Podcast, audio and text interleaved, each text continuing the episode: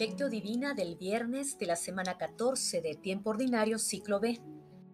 Lo que deban decir se les dará a conocer en ese momento, porque no serán ustedes los que hablarán, sino que el Espíritu de su Padre hablará en ustedes.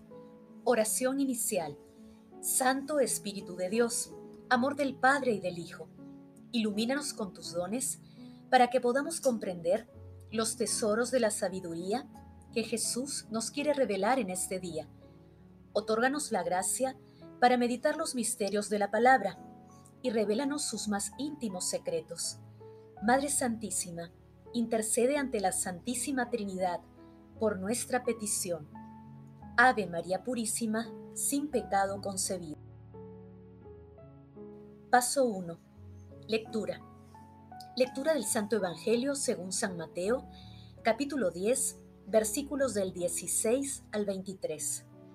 En aquel tiempo dijo Jesús a sus apóstoles, Miren que yo los envío como ovejas en medio de lobos, por eso sean astutos como serpientes y sencillos como palomas.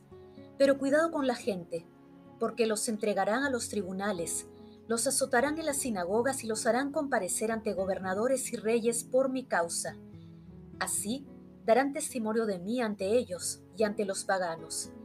Cuando los entreguen, no se preocupen de cómo van a hablar o qué van a decir.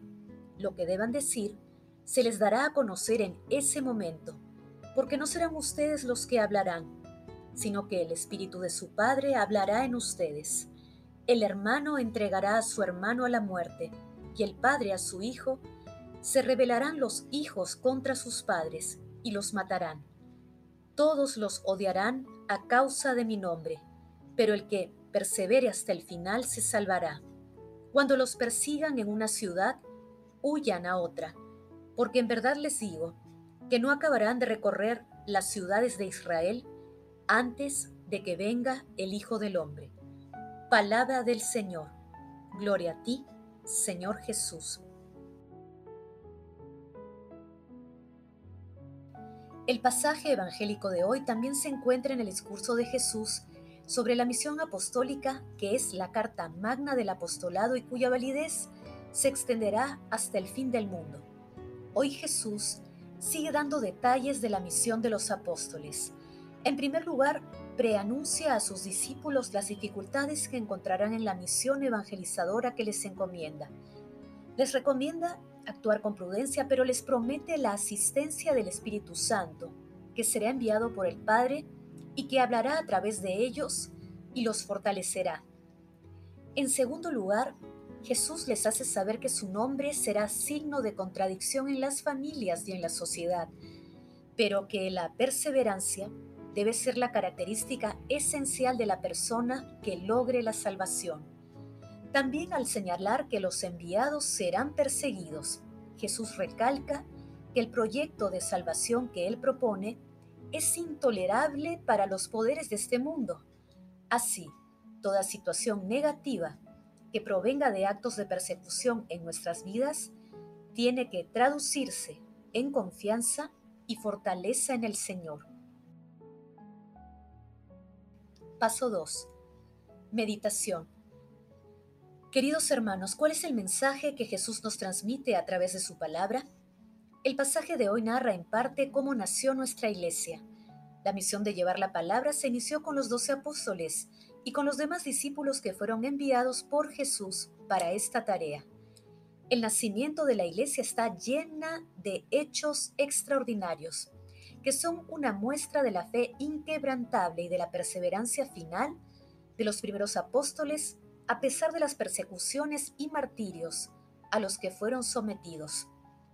La fe que ellos transmitieron perdurará hasta el fin de los tiempos. Al igual que los primeros discípulos debemos estar preparados también para el rechazo, la incomprensión e incluso para el fracaso de muchas de nuestras acciones. Pero debemos recordar siempre que la inspiración y la fuerza del Espíritu Santo están con nosotros. Asimismo, Debemos tener en cuenta que nuestro Señor Jesucristo resalta el papel de la familia como institución que transmite valores y señala cómo el Evangelio puede originar conflictos dentro de ella. lo cual va confirmando que el campo de la batalla final entre Dios y el enemigo del amor será la familia. Hermanos, respondamos desde lo profundo de nuestros corazones. ¿Somos perseverantes para lograr nuestros objetivos? ¿Defendemos la familia sustentada en valores cristianos? Que las respuestas a estas preguntas nos ayuden a estar dispuestos a que el Espíritu Santo fortalezca en nosotros el don de la perseverancia final en un mundo que alienta ideologías y culturas de oscuridad. Jesús nos ama. Paso 3. Oración.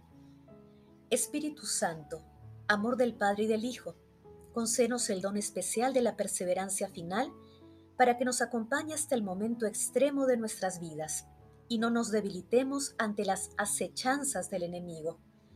Amado Jesús, que la perseverancia que nos concede tu Santo Espíritu nos permita seguirte aún en medio del rechazo y la incomprensión de muchos hermanos. Amado Jesús, envía hermanos y hermanas dispuestos a aceptar el envío a la misión con todas las implicancias que ella tiene.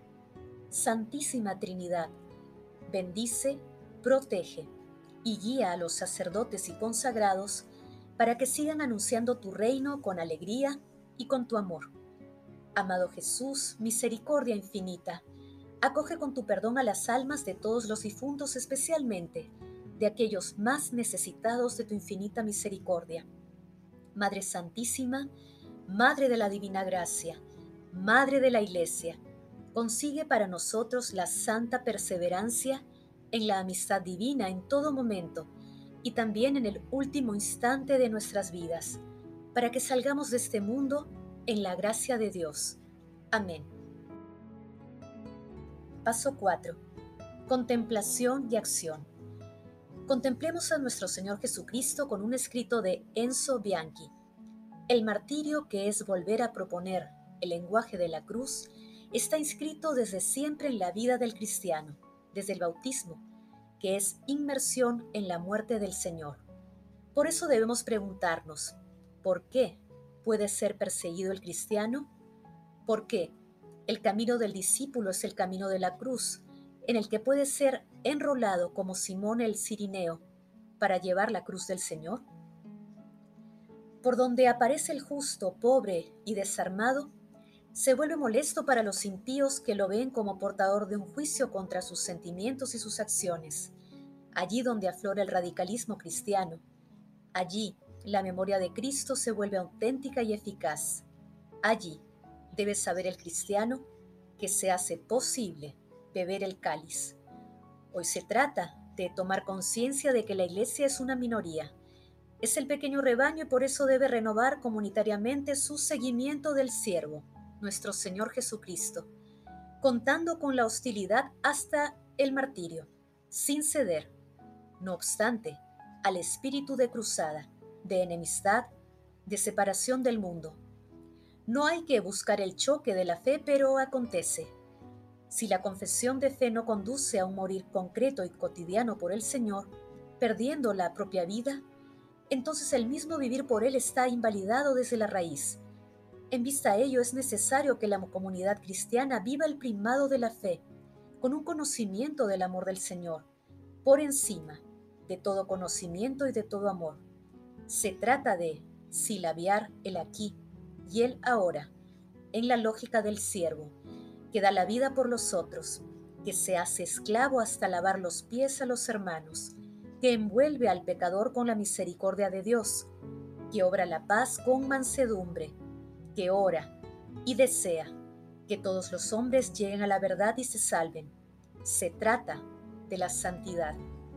Los santos son la auténtica y concreta sequentia santi evangelii.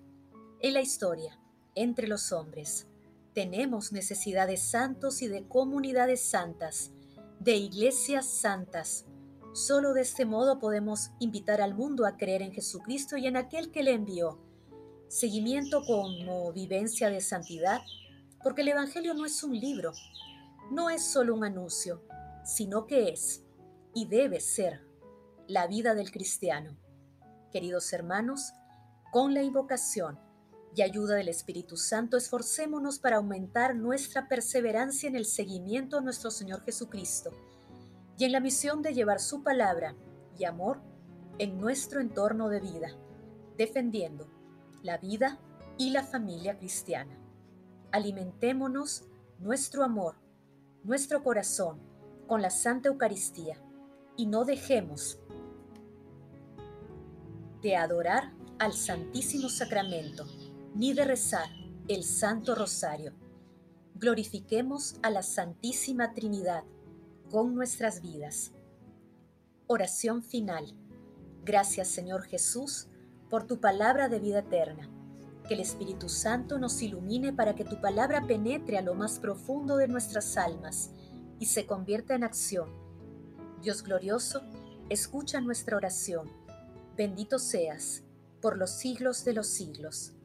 Madre Santísima, intercede ante la Santísima Trinidad por nuestra petición. Amén.